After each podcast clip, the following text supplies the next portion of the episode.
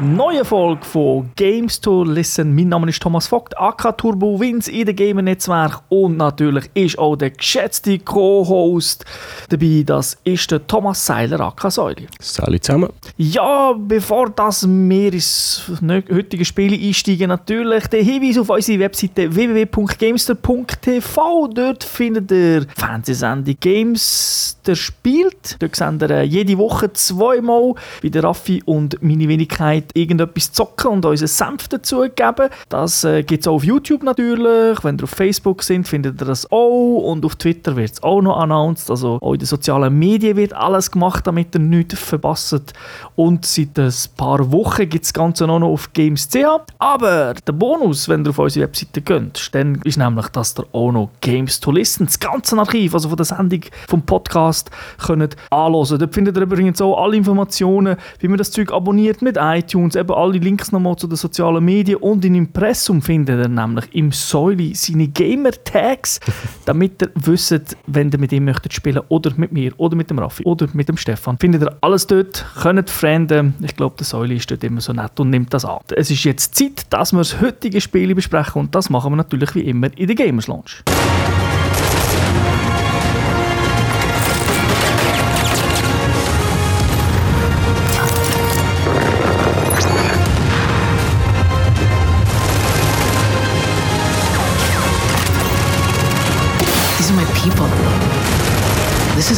complete. Taking it back. Ja, der heutige Titel ist Tom Clancy's The Division, ein Third-Person-Shooter mit ein bisschen Rollenspiel und MMO-Element. Auf der Verpackung könnte auch stehen, kann Spuren von Rollenspiel und MMO enthalten.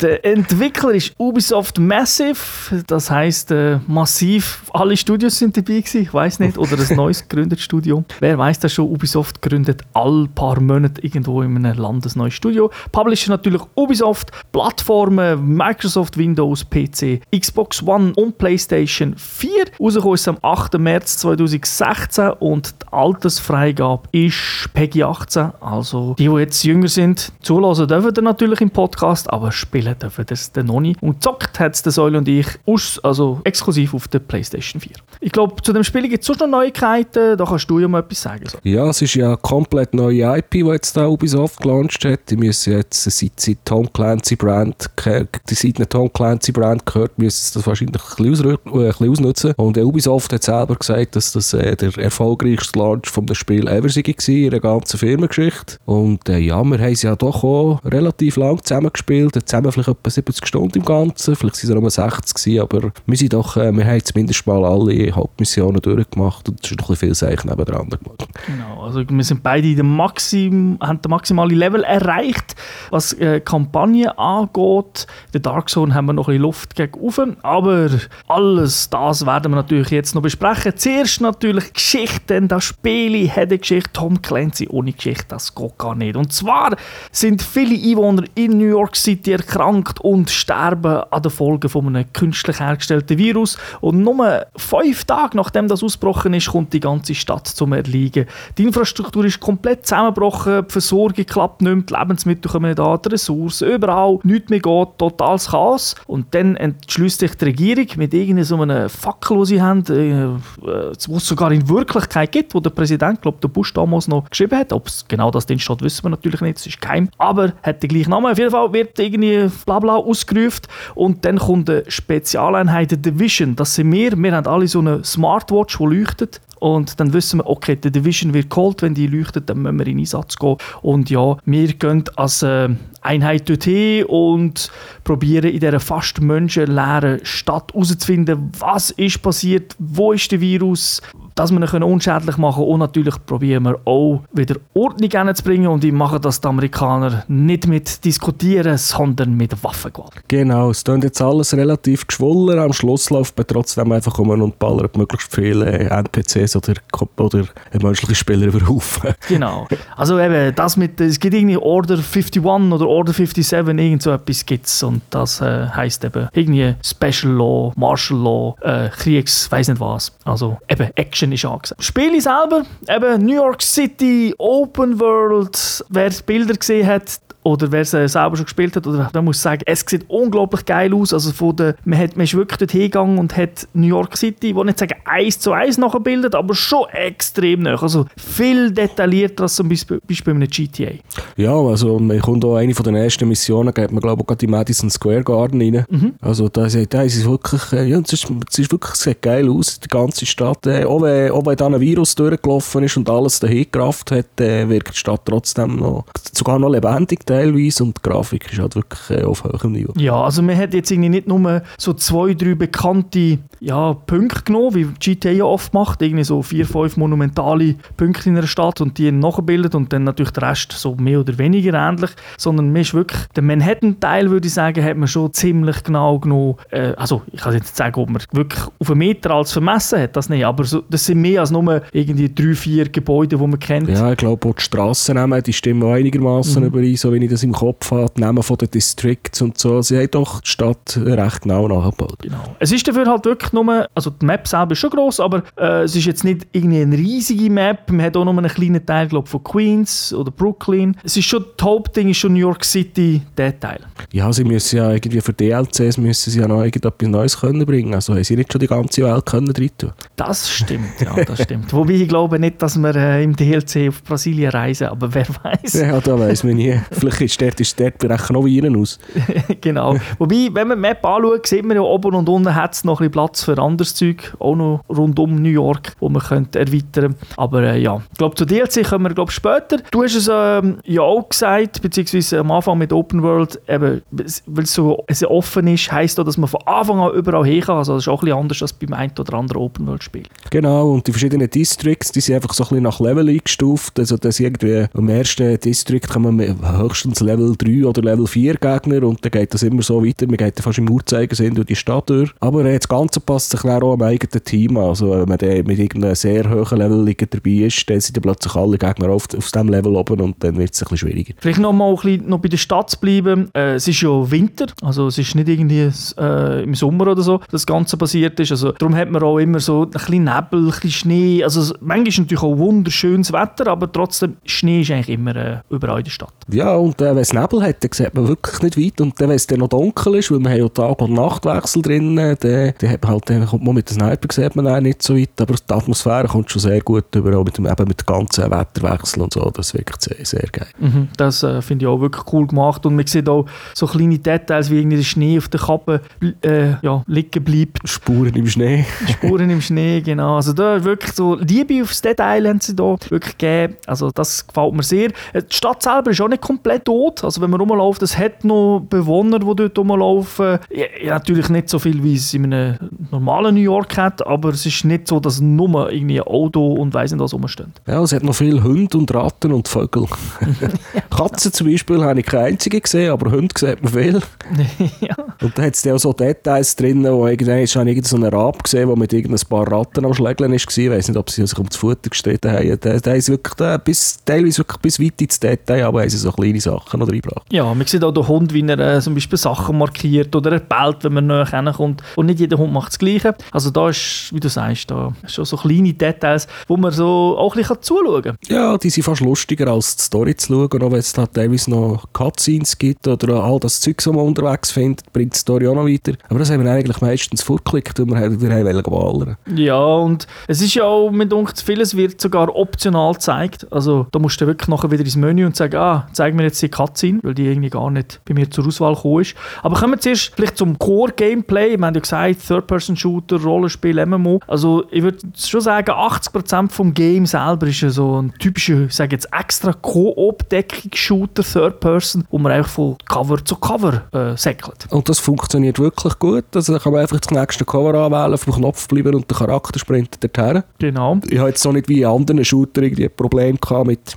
Doppelbelegungen von Tasten oder dass er nicht das gemacht hat, was ich hätte wollen. Außer dass es irgendwelche Hindernisse gibt, wo er aus irgendeinem Grund der Charakter nicht kann drüber kumpeln kann. Ob schon das Gefühl hat, so hoch ist jetzt das auch nicht.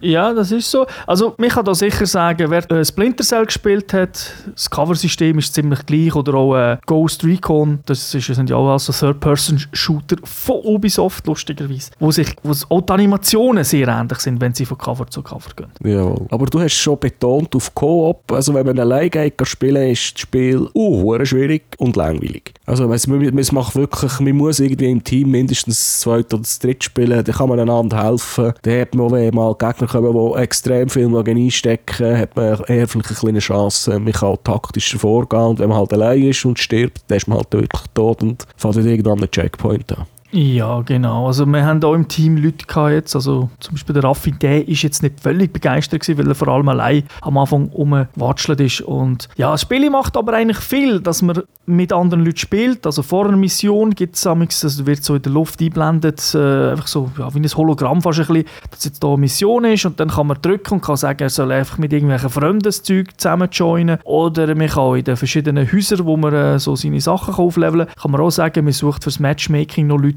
Also es ist nicht so, dass man zwingend immer vier aus der Freundsliste muss haben. Aber, und auch die Freunde werden sogar auf der Map ständig angezeigt, auch wenn man nicht auf der gleichen, sage ich, in der gleichen Instanz spielt. Also es tut schon einiges, damit man nicht allein unterwegs ist. Und das hat eigentlich äh, praktisch immer funktioniert. Also wir wenig Probleme gehabt mit irgendwie Matchmaking. Wir haben einander immer können joinen. Das Fastrail hat zwei, drei Mal ein Probleme gemacht, aber ich muss sagen, dafür, dass es äh, neu gelauncht war und glaube auch recht äh, viele Leute das gespielt haben, haben wir wenig technische Probleme gehabt. Ja, insgesamt hat das gut ähm, funktioniert. Und jetzt nenne ich ein Wort, wo glaube dann viele sagen, den kaufe ich nicht. Bullet Sponge. Das ist natürlich in so einem Spiel, wo MMO-Element hat, eigentlich, ja, ich würde sagen, normal. Also das ist jetzt halt nicht so, wie mit einem Ghost Recon oder Splinter Cell, ein Schuss und der Gegner liegt am Boden oder vielleicht zwei Treffer.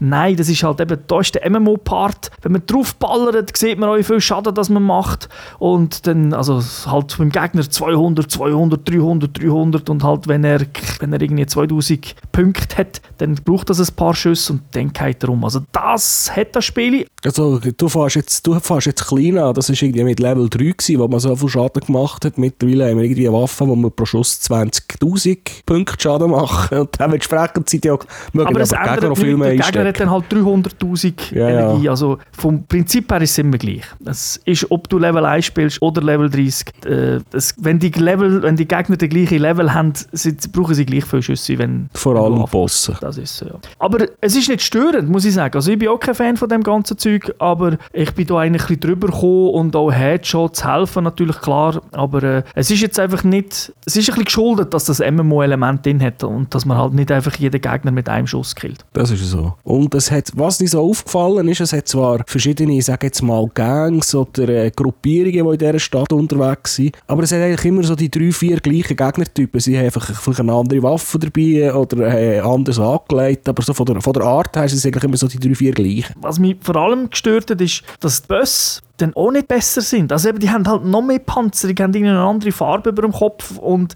aber, sie, aber nicht irgendwie ein anderes Pattern. Also es ist nicht so, dass, oh, jetzt haben wir ihm die Rüstung weggeschossen, ja, jetzt fährt er sich von anders bewegen, jetzt geht er in bessere Deckung.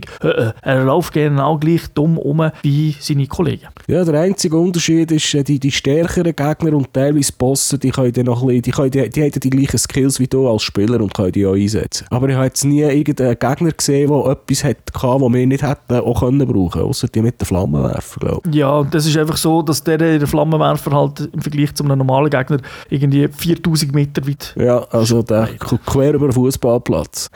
genau, aber das habe ich ein bisschen angefunden. Da hätte man sicher mehr können machen neben Anzahl Gegner und eben auch vielleicht ein, bisschen ein anderes Verhalten, dass es ein bisschen intensiver ist bei den Bosskämpfen. Also nicht, dass es langweilig ist, aber sie sind dann halt schon, mit der Zeit hat man sie auch gesehen, weil es auch, noch, auch nicht so viele Bosse gibt und ja, in diesen 30, 40 Stunden, die man hat, um es durchzuspielen, jetzt die Kampagne, hm, hat man dann, glaube ich, so nach 10 Stunden schon mal alles, würde ich mal sagen. Ja, da haben wir, haben wir eigentlich schon alle Gegnertypen mal gesehen. Interessant finde ich aber, dass äh, sich, also gut, das ist nicht neu, aber eben Gegner passen sich natürlich dann der Instanz an und in der Regel, glaube ich, im stärksten Mitglied, der in der Gruppe ist. Weil man kann ja verschiedene, also die Leute müssen nicht den gleichen Level haben, wenn man zusammenspielt.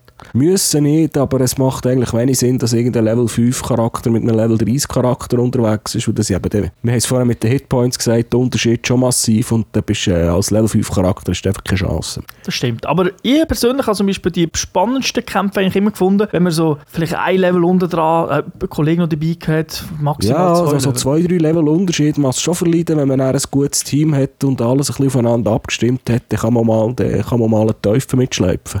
Das, genau. Jetzt kommt dies, äh, ja, ich würde sagen, wo du deine Expertise kannst bringen, das Thema für dich, Klassensysteme und Waffen. Kannst du da mal etwas erzählen dazu? Ja, es ist äh, also speziell, es gibt in dem Sinn keine vorgefertigte Klasse, dass man irgendwie einen Engineer oder irgendeinen Soldat auswählt. Es ist eigentlich alles frei von Anfang an. Äh, je nachdem, welche Teile dass man in der Basis am Anfang geht, kann freischalten hat man halt verschiedene Skills. Das sind so äh, Spezialfähigkeiten mit einer Cooldown-Zeit, die man auf der Schultertaste hat, auf der PS4. Dann gibt es äh, Talent, da wo man dann immer später immer mehr kann mitnehmen kann. Das sind einfach permanente Verbesserungen. Irgendwie, dass man, wenn man einen mit einem Headshot killt, eine 50% Wahrscheinlichkeit hat, dass seine Munition wieder aufgefüllt wird. Das ist auch Spass. und dann äh, gibt es noch Perks und von denen hat man dann immer alle dabei. Das sind auch so, ja, kannst du ein Medipack mitnehmen oder deine Drohne oder die Pulse vielleicht eine größere Reichweite. Da kann man also schon recht viel umstellen, einstellen, dass seine eigenen Wünsche anpassen. Es ist halt wirklich äh, mehr für Leute gemacht, die das äh, gerne mal ein bisschen durchlesen und probieren herauszufinden, was zum eigenen Spielstil oder zum eigenen Team passt, weil eben, man hat keine, es ist wirklich nichts vorgefertigt. Also man kann nicht irgendwie sagen, gib mir jetzt einen Tank und dann geht man mit einem Tank spielen. Ja, aber äh, ich finde das eigentlich ähm, gut gelöst so, weil man es vor allem auch kann frei wählen jederzeit. Also du musst es nicht jetzt irgendwie ins, ins Haus hineingehen gehen setzen, sondern du kannst das machen. Mit im Mission, in der Mission innen, kann ich sagen, oh, warte, ich nehme jetzt das Talent bzw. den Skill mit, äh, mit, ich tue den wechseln, weil wir haben irgendwie beide die gleiche dabei oder so etwas. Das geht eigentlich locker und das braucht man manchmal schon, dass man vielleicht nicht eben nicht beide oder alle drei mit den gleichen Skills unterwegs sind, weil das nützt ja nichts. Teamarbeit ist schon wichtig in diesem Spiel. Man kann sich dann mit diesen Skills so gegenseitig buffen, healen, äh, mehr, dass man mehr Schaden anrichtet und so weiter. Und so die kritischen Momente äh, ist das vielleicht genau das, was er den Ausschlag gibt. Also das ist eigentlich recht gut gemacht, aber auch eben, man kann natürlich durch das schon dann die, ich sage jetzt mal, die typischen Klassen dann schon herstellen für einen selber, dass man eher ein den Medic spielt und diese eher ein den Tank, aber eben, man muss sich ein bisschen selber zusammenstellen, es hat einfach nicht einen vorgefertigten, äh, wo man das kann auswählen kann. Ja, und eben, man kann sich durch das auch nicht verskillen, weil man kann ja eben, wie du gesagt hast, jederzeit alles, was man freigeschaltet hat, wieder, äh, wieder anwenden. Also, man tut sich da nicht irgendwie Wege blockieren, wenn man jetzt, äh, das eine kauft und das andere nicht. Weil irgendwann eins hat man dann genug Punkte, dass man, der, dass man auf einem anderen Trio wieder aufleveln kann. Das ist eigentlich das ist noch cool. Was ich ziemlich schwach finde im Spiel, ist der Editor selber, was äh, den Charakter angeht. Weil, ja, super. Also da kannst du irgendwie bei 10 Sachen auswählen und auch dann das Zeug, das man findet, also jetzt so Kleidergegenstände. Ey, du, also es sieht eigentlich jeder in dem Spiel sieht gleich aus. Also das finde ich schon ein bisschen, für das, da, dort finde ich den Rollenspiel-MMO-Part extrem schwach. Also dort hat jetzt Ubisoft nicht allzu viel müssen investieren um äh, vielleicht ein bisschen mehr Unterschiede, was die Optik angeht, oder bei den, ja, bei den Charakteren. Es gibt ja auch noch zwei Sorten Ausrüstung, irgendwie die Hosen und die Jacken und so Sachen, die rein optisch sind. Und dann hat man dann auch für jedes Körperteil hat man dann auch noch Ausrüstung, die dann auch, äh, je nachdem verschiedene Skills verbessert und Statistiken und, und so weiter. Ja, das ist so ein typisches Rollenspiel. Aber ich meine natürlich schon das Optische her. Ich meine, es ist super, ich kann irgendein Hömmli wechseln, wo eh nicht siehst, weil die Jacke drüber ist. Also dort habe ich nicht ganz verstanden, was Ja, aber du kannst einen Hut anlegen oder eine Kappe. Da sieht man den Unterschied. ist mir ein bisschen zu wenig. Also das kann heute auch ein 2D-Spiel, hat meistens mehr Auswahl als da. Also das finde ich ganz schwach, was sie gemacht haben. Vor allem, ich, finde, ja, bei einem Spiel, wo man so viel Zeit investiert, dort finde ich es dann eigentlich dann schon noch interessant, wenn man seinen Charakter ein bisschen designen kann. Oder? Das ist jetzt weniger bei einem, ja, bei einem kurzen Spiel, stört mir das amigs nicht. Man tue ich auch keine Zeit investieren. Aber eben, wenn du so 30, 40, 50, 60 Stunden investierst, dann finde ich, könnte es also schon ein bisschen mehr Optionen haben als in einem NHL oder in einem FIFA. Dafür gibt es bei den Waffen genug Optionen, oder? Finde ich. Ja, Also man hat drei Slots, ähm, da kann man eigentlich zwei Hauptwaffen und eine Pistole mitnehmen. Jede Waffe kann man, man hat noch verschiedene Mod-Slots. Dann gibt es einen MMO-Stil von, von, von der schlechtesten bis zu der High-End-Kategorie. Da bist du die ganze Zeit wieder am Umtischeln und am schauen, welche Waffe will ich jetzt mitnehmen, welche Mod soll ich drauf tun. Ist wahrscheinlich auf dem PC ein bisschen einfacher zu bedienen, ist auf der Konsole manchmal ein bisschen Gefummel. Findest du? Ja, was mich immer am meisten genervt hat, ist, äh, wenn ich eine bestehende Waffe hatte und äh, alles auf eine andere Welle übernehmen, dann habe ich wieder müssen strippen und jedes Teil einzeln equippen. Und meistens hatte ich so viel Mods dabei, gehabt, dass ich nicht gewusst habe, habe ich jetzt das Magazin oder das andere Magazin dran gehabt. Aber ich glaube, das ist auf dem PC nicht einfacher, weil da fehlt einfach der, der Button, zum zu sagen, tu mir alles an die neue Waffe, die ich an dieser hatte. Oder? Das, Ja, ich denke, jetzt, ich könnte mir vorstellen, dass es vielleicht mit der Maus oder so ein bisschen einfacher von der Hand würde gehen. das sicher, ja, ja, es geht sicher schneller, aber äh, da fehlt, wie du sagst, irgendwie eine Option, wo man kann sagen komm, nimm das gerade an diese Waffe, da gebe ich dir recht. Ich finde es auch gut so, eben, es ist auch einfach gehalten mit den Farben, eben, das ist besser. Natürlich muss man sich gleich manchmal lesen, weil die Farbe allein ist nicht alles. Äh, wo- es kann ja auch mal eine Waffe sein, die gute Farbe hat, also jetzt, wo ein bisschen spezialisierter ist und doch ist sie mega schlecht im Vergleich vielleicht zu einer anderen, die man hat. Aber das ist sehr, ja, ich würde sagen, das ist sehr einsteigerfreundlich gehandhabt. Und die Waffen sind eigentlich so das, was man von den normalen Shooter kennt, von Pistolen zu Schrotflinten, Maschinengewehr, Sturmgewehr, Maschinenpistolen, Sniper. Also so Rackrohr und so solche Gespässe haben wir bis jetzt noch nie gefunden. Nein, ich glaube, das gibt es auch nicht. Wir können immer zwei dabei haben, aber auch da, man hat dann trotzdem mehr im Rucksack. Also man muss sie natürlich nicht mitnehmen, aber in der Regel hast du mehrere dabei und kannst auch da switchen. Aber du hast einfach zwei immer auf der Schnellwahltaste. Genau. Und eben noch Pistolen, die da auch noch ist. Und die Pistole ist auch die einzige Waffe, die keine Munition braucht. Da hat man immer unendlich Munition. Stimmt, ja. Und für die anderen Waffen gibt es ja noch eine Spezialmunition, die irgendwie explodiert und so weiter. Also da, eben, da ist der viel geboten. Trotzdem, darum mein, mein Schnaufer am Anfang, wo du gesagt hast, ja, aber Waffen und so ist gut. Auch ein Kritikpunkt, wenn Tom Clancy drauf steht, dann wollte ich, dass das mehr zelebriert wird. Dann wollte ich das nicht einfach irgendwie, so, sondern wie eigentlich eine von der ersten Waffen, weißt du, wo er, wo er äh, dort siehst noch, wie er ein Ding aufmacht, irgendwie so einen Koffer und dann siehst du schön, wie sie dort liegt, stehen noch Statistiken drauf. Finde ich das cool. Und nachher ist es eigentlich nur noch ein, ja, nachher ist es wirklich nur noch scheiß Loot, wo man liegt. Ah, ja, irgendwie, ja, ich schaue dann nach der Mission, was ich bekommen habe. Das wird mir zu wenig zelebriert, das wird auch zu wenig angezeigt, weil oft, wenn du irgendwie hinlaufst an Loot, äh, es ist ja dann so wie ein Hologramm oder einfach so der Text, der in der Luft schwebt. Wenn du näher bist, kannst du es eh nicht lesen. Also wenn du hinlaufst zum Drücken, weißt du eh nicht genau, was du aufgenommen hast. Da erwarte einfach, wenn Tom Clancy drauf steht, dass auch das einfach ein bisschen mehr zelebriert wird und mir halt vielleicht auch nicht alle vier Sekunden eine neue Waffe geben wird. Beziehungsweise ist es ja die Ja, gleiche. das ist jetzt halt wirklich der, wahrscheinlich der MMO-Teil, weil so in der PvE-Welt gibt es wirklich, nach jeder Schiesserei liegt der Loot um und dann Mhm. füllst du einfach den Rucksack und irgendwann jetzt gehst du zurück in die Basis und tust lesen, was du alles zusammengesammelt hast. Ja, ja, klar. Aber eben, da hätte man jetzt irgendwie noch ein bisschen mehr. Also, ich hätte jetzt nicht jedes Mal eine Animation wollen, die 20 Sekunden dauert. Das wäre auch zu lang. Aber vielleicht, schlussendlich kommst du 700 Scar L-Varianten über oder so. Weißt du, du weißt, was ich meine. Das ja, ja, und dann gibt es von den Scar, dann gibt's noch, dann gibt's noch 700 verschiedene Scar-Varianten. ja, genau. Aber ja, das ist, das ist Mecker auf höherem Niveau, aber das ist dann so, nach einem, am Anfang hat man noch Freude und nachher denkt man so, ja, ja, okay, ja, ja. ja, irgendwann eins wird man ja wählerisch, dann lässt man ja nicht mehr jedes eigentlich zusammen, was man gefunden hat. Das ist so, ja. Außer du hast wirklich noch genug Platz im Rucksack und weißt, gehst du in ein Haus, dann drückst du einfach den Button. Also erstaunlicherweise habe ich in meinem Rucksack immer mehr Platz gehabt, als in der Lootkiste in der Basis, wo ich eigentlich gemeint habe, die könnte man dann brauchen, für Sachen zwischenzulagern. Ja, das habe ich auch nicht verstanden. Da passen irgendwie 20 Sachen rein oder so. Und in den Rucksack kann ich irgendwie am Schluss über 50 Items können mitnehmen. Ja. Und auch dort wieder kleine Details. Kannst du natürlich dann nicht irgendein Zeug nehmen und gerade sagen, willst du es verkaufen. Du kannst es zwar äh, auseinandernehmen, dann hast du so Einzelteile, die man fürs Craften und so können brauchen aber du kannst nicht sagen, ja, verkauf den Shit direkt jetzt, wo ich da, weil du musst, nein, du musst zuerst in den Rucksack rein tun und dann musst du merken, was im Rucksack da ist. Du musst es nicht auswählen und dann zum Verkäufer laufen. Das ist mir nicht, also darum ist meine meine Kiste immer voll, weil es mir einfach anschießt, dort noch Micromanagement zu investieren.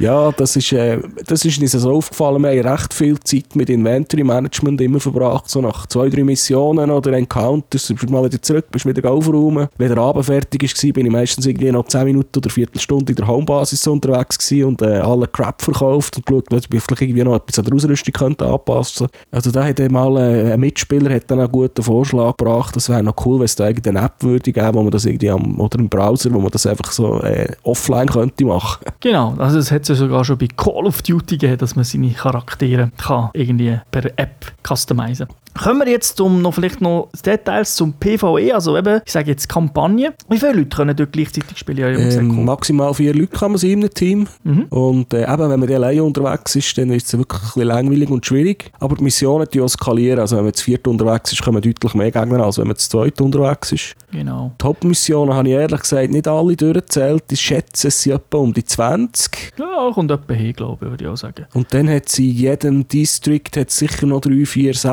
Side-Missions und ganz viel, ich sage dann auch Eichhörnchen-Tasks, wenn du musst Nüsse sammeln äh, Da liegen Telefone umeinander, da sind abgestürzte Drohnen und alles äh, und Crafting-Sachen, die du kannst zusammensammeln Da kannst du wirklich, äh, wirklich noch viel rumlaufen und einfach suchen und Zeugs zusammensammeln, bis, bis, bis der Controller den Geist aufgibt. Ja, aber das ist nicht so spannend. Also äh, gibt ein bisschen minimale Punkte. Manchmal ist auch noch ein bisschen Geschichte, äh, die erzählt wird. Aber schon das meiste sind durch die Hauptmissionen, Side-Missions oder eben die Encounters. Von denen gibt es ja, gibt's jetzt auch noch etwa drei, vier generell Missionen. Ähm, die sind ja auch abgestuft. Also mich kann zwar schon relativ früh eigentlich, ich kann jede Mission gehen, aber es steht natürlich schon, es wird empfohlen, hier Level 12 zu sein oder so weiter. Und wir haben jetzt auch gemerkt, die Empfehlungen für uns als Superspieler, nein, äh, zuerst, wir haben es meistens, wenn wir zu zweit gespielt haben und die Mission ist, sagen wir jetzt für Level 15 empfohlen gewesen und wir sind als Level 15 her, ist sie mir zu einfach vorgekommen. Das ist so, ja. Also der 1, 2 Level unten dran, dann ist es meistens ein bisschen knackiger gewesen. Eben genauso wie im Team, wenn du einen, zwei hast, der unten dran ist, dann hat es mich wirklich, dann hat es mich extrem spannend gedacht.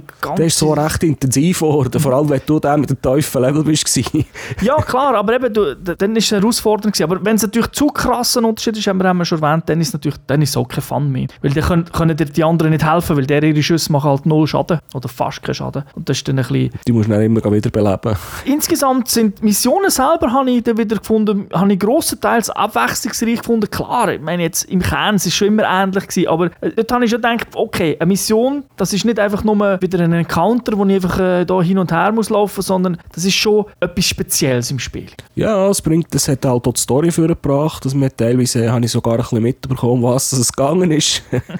ja, und wir sind dort auch die in äh, Umgebungen gewesen, die nicht gleich ausgesehen haben, weil so schön wie die Grafik außen ist, die Stadt selber, wenn man äh, dann so Gebäude reingeht, was man ja zum Glück auch kann, nicht überall, aber U-Bahn und so weiter, dort ist es oft Copy-Paste, also die Encounters und so weiter, das sieht immer etwa gleich aus, wenn man in einem Gebäude drin ist, aber bei den Missionen, dort ist dann doch, sind es dann meistens wirklich nochmal spezielle Gebäude und so weiter. Was man noch sagen kann, die Missionen, die Side-Missions, die geben alle irgendwie Geld und XP, das ist klar zum Aufleveln. Mhm. Äh, bei den Missionen und bei den Encounters bekommt man noch so äh, Supplies, also ein Vorrat, die gibt es in drei Farben, je nachdem, äh, um welchen Flügel das es der, dass man mal upgrade in der Homebasis. Es gibt irgendwie den Tech-Flügel, den Medic-Flügel und den Security-Wing und äh, je nachdem, wo dass man dann geht, die Punkte oder die Supplies investieren, dann tut man dann dort neue Perks, Talente und Skills freischalten. Genau, das ist glaube ich so das Einzige, wo man ein bisschen ab und zu kann schauen kann, wenn man mit den gleichen Leuten spielt, dass der eine vielleicht eher den Flügel updatet, der andere diese, weil das eben bei den Skills und so weiter ein bisschen anderes Zeug freischaltet. Weil am Schluss, klar, wenn das Spiel durch ist, haben alle alles, aber eben, wenn man vorher ein bisschen unterwegs ist, dass der eine eben vielleicht eher ein bisschen den Heal spielt, der andere vielleicht eher ein bisschen den Tank, dass er dann ein bisschen schaut, was er äh, freischaltet. Und was man natürlich in dieser Hauptbasis und in allen Safehouses noch hat, sind Shops, wo man kann Zeugs verkaufen und kann selber kann natürlich Sachen posten. Und äh, das Feature, das wir extrem viel genutzt haben, ist das ganze Crafting. ja, genau. ähm, es, man findet ja so viel Loot und so viele Waffen äh, und kann total ja im Laden kaufen, weil Geldknappheit haben wir jetzt nicht immer nicht wirklich gehabt. Wir haben schon nicht immer das teuerste können kaufen. Da hat irgendwie das ganze Craften gar nicht so viel Sinn gemacht. Nein, also du hast craftet, ich auch einmal einfach zur Freude etwas craftet, aber... Ich habe sogar mal etwas Nützliches gemacht, aber oh. ich habe gleich das, was ich am dringendsten gebraucht hätte, in diesen 70, in diesen 30 Stunden, die ich gespielt habe, ich nie ein vernünftiges Zielfernrohr gefunden für meinen Sniper. Nicht eines. vor die Füße egal was ich gemacht habe. Und bei dir sind sie vor die Füße und da habe ich zum Beispiel nie eins können kaufen im Laden und haben wir auch nie ein anständiges können craften. ja, also ich weiß nicht, das Crafting-System vielleicht, wer dann, ich sage im Endgame und irgendwie seine Super-Level-Waffen hat, also es gibt ja, äh, gibt ja noch High-End-Waffen, dann vielleicht bringt es dort etwas, aber eben ich habe es wirklich völlig äh, verschwenderisch gefunden, also das hätte man gar nicht mehr einbauen aus meiner Sicht. Also wir haben, glaube in der PvE-Welt haben wir nicht ein High-End-Item gefunden, auch nicht, bis wir, auch nicht mit dem Level-Cap, das wir erreicht haben. Im Laden hat man es dann mal können kaufen Wir vermuten, dann müssen wir die Missionen Raids äh, auf, auf einer höheren Schwierigkeitsstufe genau. spielen. Da kann man zum Glück on the fly auch gerade switchen. Aber ich denke, wo man noch mehr von denen bekommt, das ist dann in der Dark Zone. Das ist nämlich Player versus Player versus Environment. Also dort kommt alles zusammen. Und das ist in einer, in einer abgeschotteten Umgebung auf der Map. Die ist dann rot markiert. Dort muss man reingehen. Die ist terminiert, sagt man dann, glaube ich, sagen sie einem, wenn man reinläuft. Und dort gibt es auch ein komplettes eigenes Leveling-System, wo ja das Cap in normalen Spielen bei 30 ist, ist da bei 99. Genau, und der gibt es selbstverständlich auch eine eigene Währung mit eigenen Shops, also dass man, dass man das Geld, das man dort verdient hat, darum der ausgeben Genau. Und dort gibt es im Vergleich zu, zu aussen, sage ich jetzt mal, ja, Matchmaking, aber ich meine das jetzt nicht, dass Spiele dort irgendwie sagt, ah, der spielt miteinander zusammen, sondern wenn ich dort reingehe, bist du Level 40 und du kommst zum ersten Mal rein und wir haben vorher aber die Missionen zusammengespielt in der gleichen Gruppe, bist du nicht automatisch in meiner Gruppe im, in der Dark Zone, weil der Unterschied zu gross ist. Aber du kannst trotzdem, du kannst das forcieren, dass du bei mir reinkommst. Es warnt dich einfach. Weil ich glaube, es hat dann bis zu 24 äh, menschliche Spieler so in einer Dark Zone, so in einer Instanz sind. Da muss man eigentlich eher sagen MO und nicht MMO. Ja. also massive ist es ja nicht, aber es hat natürlich dort auch ganze Haufen von den normalen Gegnern, beziehungsweise sie sind ja nicht normal, sondern sind ja schon die Elite-Gegner, wo fast jeder ist panzert und so weiter. Also es ist dann schon massiv schwerer, dort drinnen zu kämpfen. Die geben natürlich die auch besseres Loot. Mhm. Äh, aber du hast es schon erwähnt, die menschlichen Spieler können einmal abknallen. Genau. Und äh, was hier anders ist als in der PvE-Zone, ist, wenn man stirbt, dann verliert man Loot am Boden, er bleibt am Boden bleibt liegen, das kann jemand klauen. Mhm. Und wenn man Glück hat, kann man so wieder selber einsammeln. Das ist in der PvE-Welt nicht so. Und äh, alles, was man findet, muss man zuerst noch extrahieren. Also der, der Loot, den man im Rucksack hat, hat man nicht einfach drin. Ja, genau. Und da ist natürlich dann die Spannung, oder? Man läuft dort durch, dort gibt es keine richtigen Missionen, nur so Encounters, eben, da trifft man auf Spieler, kann sie, wie schon gesagt, abknallen, was es wirklich nicht funktioniert draussen, also in der normalen Welt. Und dann ist immer so, hey, komm, komm, komm wir gehen etwas holen. Ah, komm, komm, wir gehen dort noch rein. Ah, oh, schwer, schwer, schwer, schwer, aber komm, nein, nein, das machen wir noch. Und dann denkst du immer so, das Abwägen, oder? Soll ich jetzt wieder zurück und auch zurückgehen? Man kann ja eben, man kann nicht einfach rauslaufen, nein, man muss dann den Heli kommen und macht das, schießt so eine, ja, irgendetwas in die Luft und dann kommt der Heli.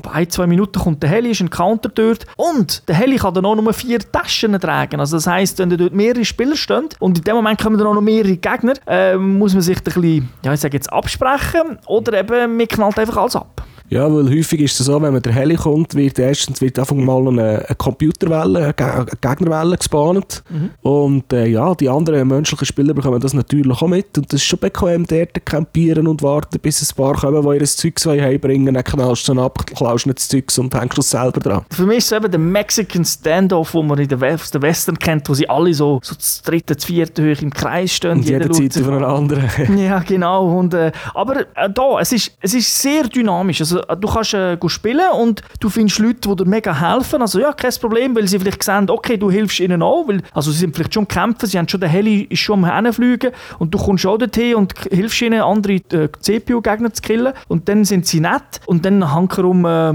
ja, hast du einen oben oder einen ganzen Tag, wo du spielst, wo einfach, äh, ja, wo nur, sag jetzt, sag nicht Arschlöcher, aber die knallen die halt einfach nur ab und du hast vielleicht auch keine Chance, weil sie so mega stark sind oder weil sie halt als Gruppen unterwegs sind. Aber die Spieler, die andere Spieler killen, die werden ja speziell kennzeichnen und das gibt ja extra Bonus, wenn du einen von denen verwutschst. Das stimmt. Und wie mehr sie killen, wie länger läuft der, der Counter, also damit das, man ist ja dann äh, Rogue markiert, man sieht es auf der Map, und, aber dort gibt es einen Timer, der runterläuft und wenn der runterläuft äh, und null ist, ist er wieder normal. Aber ich glaube, es wird auch das Team bestraft. Ähm, also wenn jetzt du mit zusammen im Team sind und du knallst einen ab, wird glaube ich auch das Team teilweise kurz Rogue. Also ähm, ja, es, ist, es kann darauf passieren, dass der eine in die Schusslinie läuft. Also es ist, eben, das ist, äh, es ist nicht komplett perfekt, aber es ist jetzt auch nicht so, dass das ständig passiert. Also in der Beta hat es mit euch das schlimmer gewesen. Da hast, hast, hast du kaum alleine hast unabsichtlich eine Kugel in die falsche Richtung geschossen und dann hast du schon als böse gehalten. Das ist so, ja. Jetzt kommt glaube ich ein Ausrufzeichen so nach ein, zwei Schüssen. Also wenn ihr natürlich Headshots machen mit dem Sniper, der 30'000 Schaden macht, dann kommt nicht das Ausrufzeichen, dann sind ihr gerade Rogue. Ja. Dann ist auch gerade tot. Aber einfach mit der normalen normalen Knarre oder so kannst du einen Schuss oder so leisten. Meistens passiert dann aber irgendwie, oh, du wirst getroffen, du weißt nicht genau, drehst dich um, siehst irgendeinen anderen, wo äh, ein menschlicher Mitspieler und denkst, was ist das für ein Arschloch und fährst an verballern und dann ist sowieso Ja, das sind beide Rogue. ja, genau. Beziehungsweise meistens ist einer nach ein paar Sekunden dann tot. Ja. Und dann kommt der hässig, tut der Respawn und kommt hässig zurück. Genau. Aber dort ist natürlich die Hoffnung, ich habe schon sein Zeug geklaut und extrahiert. Und dann hat man es natürlich dann auch in der anderen Welt. Weil eben, der ganze Loot in, in der Dark Zone ist in der Regel besser, also auch wenn es die normalen Waffen sind, nicht High-End-Sachen. Das ist einfach alles immer ein Spürchen besser als in der normalen Welt, also von Statistiken angeht. Was in dieser Welt, was ich auch noch cool finde, ist, wenn Leute mit dem Headset spielen und das Mikrofon eingeschaltet haben und im Spiel miteinander schnurren, dann hört man da so als Fremde, was die miteinander laufen. Also Ja, generell, Sound und so, also Geräusch, das ist wirklich äh, sehr gut gelöst. Also Voice funktioniert gut. Man kann natürlich eben auch in einer Gruppe sein mit Xbox-Chat oder PSN-Chat. Aber man hört wirklich alles. Ich glaube, du hast auch mal gesagt, hey, ich höre die Reload oder hey, ist das die Waffe, die du hast? Weil man es einfach anhand von den Schüssen und Tönen und Geräuschen hört. ja, wir haben irgendwann eins, ich glaube, die gleiche Sniper gehabt und dann habe ich einfach so gehört, wie so eine Patrone nach der anderen am Reloaden war. Dann habe ich rübergeschaut, da bist du am Reloaden. Gewesen. Ja, auch dort die Schritte, gewisse Geräusche und auch die, äh, die äh, Nüssli-Sammeln-Missionen, die Telefone und so, die dann teilweise. Und dann, hey, du, ich habe irgendetwas gehört, Pieps, im Moment, da muss noch irgendetwas rumliegen. Und auch äh, die Waffentöne natürlich auch recht unterschiedlich, ob man jetzt einen Schalldämpfer drauf hat oder etwas, oder irgendeine Mündungsbremse oder so Sachen. Töne. Teilweise knallen es wirklich noch richtig geil. Ja, also das finde ich auch. Also wirklich der Sound ist neben der Grafik äh, für mich wirklich das Highlight, also wo mega raussticht. Natürlich das Gameplay ist auch gut, aber einfach das ist jetzt wirklich etwas, äh, jetzt ich glaube in dieser Art, wenn man jetzt, klar, du kannst auch einen anderen Shooter, der online 24 Leute hat, vielleicht MMO sagen, aber jetzt, es hat halt schon ein bisschen mehr als irgendein Call of Duty zu bieten, was das angeht und für das sieht es dann wirklich fantastisch gut aus. Ja, weil äh, die Welt ist ja dann wirklich gross und man spielt ja nicht einfach auf Maps. Kann wirklich, äh, es hat auch keine Ladezeiten, wenn man rumläuft, ausser wenn man beim Quick Travel, dann tut er einfach Laden zwischendrin, aber sonst, wenn man rumläuft, lädt er eigentlich nie. Also man kann sich, wenn man will, in dieser Stadt bewegen, ohne dass man eigentlich einen Ladescreen sieht. Mhm. Und, und ich glaube, das haben sie ja recht clever gemacht, weil du kannst ja, es gibt keine Fahrzeuge. Also eben, es gibt zwar das Quick Travelen, wo man nur auf der Map kann machen kann, aber sonst läuft man einfach wirklich nur zu Fuß rum. Und ich denke, dass man hat extra kein Fahrzeug rein da, weil sonst würde einem vielleicht die Welt gar nicht so groß vorkommen, wenn man natürlich ganz schnell unterwegs wäre. Ja, und du hättest wahrscheinlich eben doch ein bisschen, wahrscheinlich hättest weniger Detail, aber so haben sie einfach auch mehr Zeit für Sachen reinzuladen. Das stimmt auch wieder, ja. Was kommt sonst noch? Was erwartet uns bei so einem Spiel in Zukunft noch? Ja, es gibt selbstverständlich einen Season Pass, Nee, Juli. so wie das heutzutage selber fast Pflicht ist bei diesen Spielen. Äh, Es soll einen Inhalt für ein Jahr bringen. Das ist immerhin etwas. Im April ist noch ein kostenloser DLC geplant. Also, das haben wir, glaube ich, schon gar auf der Map schon angekündigt gesehen. Ja, genau, das ist schon anzeichnet. Ja. So irgendwo im Dunkeln, ja, da müssen dann, wir noch das Update, dann können wir dann dort hergehen. Und äh, vielleicht kommt jetzt dann wirklich mal noch die Tauschbörse für Ingame zwischen den Spielern, weil dann kannst du mir mal endlich eines den brauchbaren Z-Zielfernrohren geben. Genau, also das finde ich etwas, was ganz schwach ist. Also ich kann nicht einmal irgendetwas den Boden schmeißen und sagen, nimm's, sondern ähm, was ich habe, habe nur ich. Und das finde ich ein bisschen, ein bisschen schade. Aber du kannst so nicht die gehen verkaufen und ich kann es nicht gehen kaufen. Das geht auch nicht, weil du siehst immer immer nur den eigenen Loot. ja, und beim Loot, das haben wir vielleicht noch vergessen zu sagen, also wenn es den Loot gibt, das ist das Gute daran, also in der normalen Welt, jeder kommt Loot über und es ist seinem Level, es entspricht seinem Level. Aber es ist jetzt nicht so, dass eben, ich komme ein Zielfernrohr über und du auch, sondern du kommst vielleicht ein Händchen über und ich komme die geile MP60 oder so über. Ja, es ist einfach vom, sagen wir mal, Violett oder Grün oder was auch immer vom, vom, vom Rang her. Aber in der, äh, in der PvPE, also jetzt sagen wir in der Dark Zone, dort ist der Loot nicht für alle da. Also so äh, Munition, Pickups, so solches Zeugs, die sind, äh, da kann dann schon der Krieg ausbrechen, wer das jetzt noch schnell darf Munition holen vor allem wenn der knapp an Schuss ist. Genau, dort gibt es wirklich einen individuellen Loot und wenn es jemand nimmt, ist mir ja mal passiert, jemandem etwas klauen im Team, dann habe ich mir eben gesagt, ich gebe es ihm zurück, sobald die Ausbörse da ist. Aber äh, ja, das kann passieren, habe das ja nicht gewusst, dort bin ich das erste Mal äh, in den Dingen gewesen. Aber es ist ja nicht so schlimm, also dort gibt es wirklich einen Haufen, Haufen Loot. Aber ich finde, das, ist, ähm, das ist eigentlich noch gut gemacht. Eben, also, das, das Dark Zone, das hat schon etwas. Es ist einfach, äh, wenn du nur Arschlöcher triffst, ist es dann einfach sehr frustrierend. Ja, dann ist es so ähnlich frustrierend, wie wenn er allein unterwegs ist im, im, im, PV, im PvE-Modus. Genau. Und, jetzt, und ich sage das noch, wobei ich ganz ehrlich bin und muss sagen, ich habe gar nicht so viele Arschlöcher getroffen. Also mir ist es meistens sehr gut ergangen in der Dark Zone. Aber wenn man so liest online und jetzt nach dem letzten Patch und so, jetzt ganz Haufen rummotzen. Aber eben, das ist dann wirklich sehr, sehr individuell und ich denke, das ändert auch mit jedem Patch, der da kommt. Ja, und äh, die, die das meistens schreiben, sind halt auch die Amerikaner und die benehmen sich eh viel asozialer in so Spielen als andere. Ja gut, ich meine, die Story spielt ja auch bei ihnen und wir Ja, wissen, ja. was sie machen. Sie, wie, sie das, wie sie das Problem lösen. Sie knallen einfach alles ab.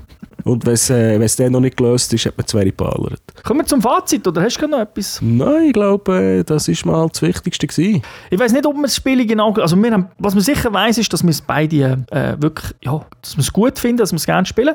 Vielleicht im Detail gibt es da bei dir und bei mir vielleicht leichte Unterschiede, ich weiß es nicht. Aber ich, ich habe es wirklich cool gefunden. Also vor allem als Gruppe und eben wenn dann der Schwierigkeitsgrad, wenn es ein bisschen fordernder war, aber jetzt nicht auf hart, weil auf hart ist es dann manchmal fast zu schwer, also je nach Level. Aber dort habe ich es geil gefunden, weil dann ist wirklich wirklich, das, das Koop, das Zusammen, das Taktische, das ist einfach ein Teil vom Spiel, wo man dann auch wirklich im Chat sagt, ah, warte, ich gehe in die Deckung an, ich bin am Reloaden, kannst du mir... Äh, Kannst du mich noch schnell heilen oder hast du noch den Buff und dann, dann kommen wirklich die geilen Coop-Feelings auf. Genau, und das, das ist aber nur dann. Also das hast du leider nicht, äh, wenn du allein spielst und so, dort ist es wirklich äh, ein, bisschen, ein, bisschen, ein bisschen schwach. Und was wir auch cool finden, was wir erwähnt haben, ist die ganze Sache, dass man sich nicht muss festlegen muss. Eben, ich muss jetzt unbedingt das extra mitnehmen und das extra, sondern ich kann alle mitnehmen und kann dann einfach während der Mission, vor der Mission auch immer jederzeit on the fly umstellen. Und das habe ich wirklich cool gefunden. Was mir nicht gefällt, ist, ist Geschichte. Also nicht, dass Geschichte scheiße ist per se, aber ja, ich weiß nicht, das ist halt, das ist, liegt einfach an der Natur von diesen Open-World-Spielen und im Coop natürlich dann noch zusätzlich. Du kannst keine schlaue Geschichte erzählen und das wird auch hier nicht gut gemacht und darum finde ich es natürlich für Tom Clancy Verhältnis natürlich ziemlich schwach, was erzählt Das hat wird. für mich eigentlich auch nichts mit Tom Clancy zu tun. Nein, für mich auch nicht. Also es wäre nicht nötig, dass Ubisoft jedes Mal Tom Clancy anhängt ähm,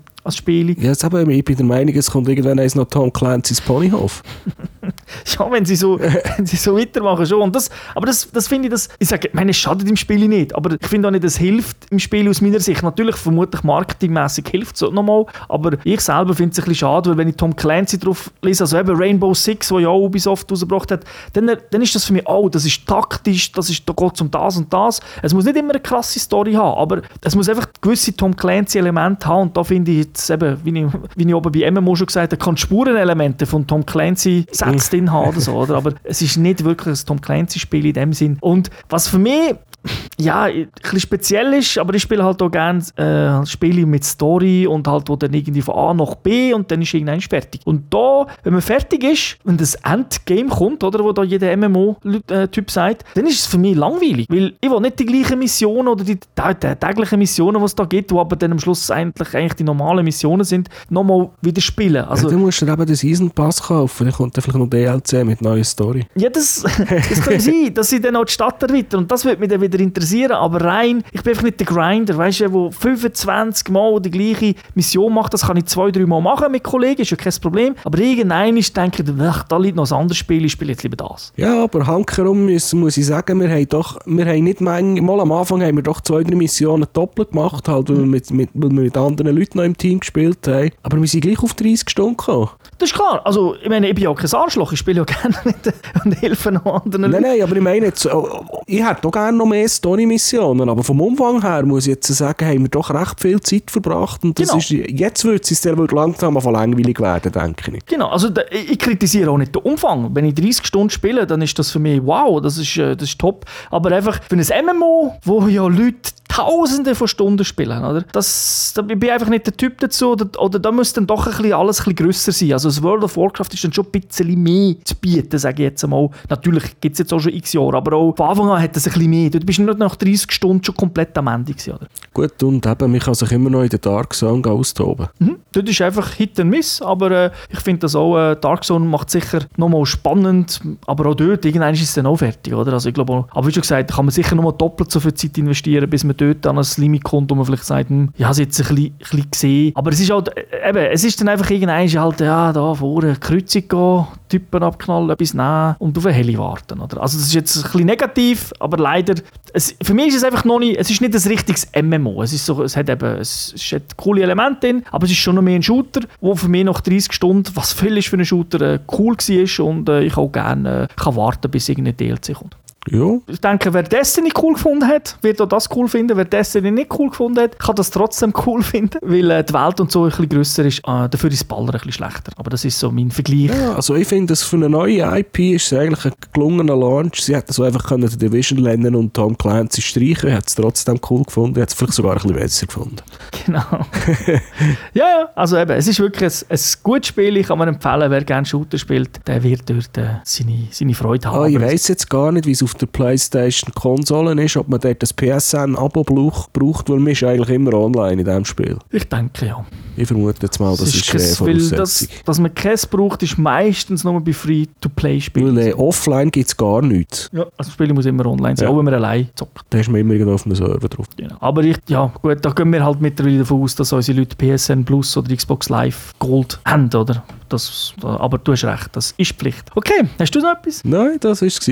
Also, für ein episch langes Spiel zum Spielen, ein episch langer Podcast, aber das muss ab und zu sein. Dafür kommt sicher wieder mal ein kurzer. Aber äh, ja, schaut es euch an, schaut ein paar Videos an. Dazu gibt es ja auch ein Video zum Podcast. Auf YouTube könnt ihr das ja auch anschauen. Aber das sind einfach Szenen, die der Säule und ich gespielt haben. Das ist nicht irgendwie speziell jetzt ausgesucht für den Podcast. Für das wäre es einfach zu, zu aufwendig. Für hast nicht einfach alle brillanten Momente, es sind eigentlich alle Momente brillant, hast gar nicht müssen schneiden. Das ist ja so, eben. Das ist, es ist eigentlich ein Best-of. Ohne Schnitt. Eine lange Kamerafahrt, wo nie jemand stirbt, alles perfekt. Nein, aber ich glaube, einfach in dem Video seht ihr ein bisschen, wie es ist. Und äh, man hört uns nicht, die hören ja dann nur den Podcast. Aber es ist auch eine Möglichkeit, das. Oder sonst halt äh, Games der Spiel anschauen. Das haben wir in Division auch äh, gespielt. Ich sage jetzt live, also live vor der Kamera. Und äh, dazu ein etwas geredet und kommen eigentlich zum, ja, sind der gleichen Meinung wie du. Also, dann danke dir, Säuli. Bitte, gern geschehen. Danke den Zuhörern und Zuhörerinnen wie immer fürs Zuhören und wünsche bis zum nächsten Mal schöne Zeit. Äh, ciao zusammen. Tschüss zusammen.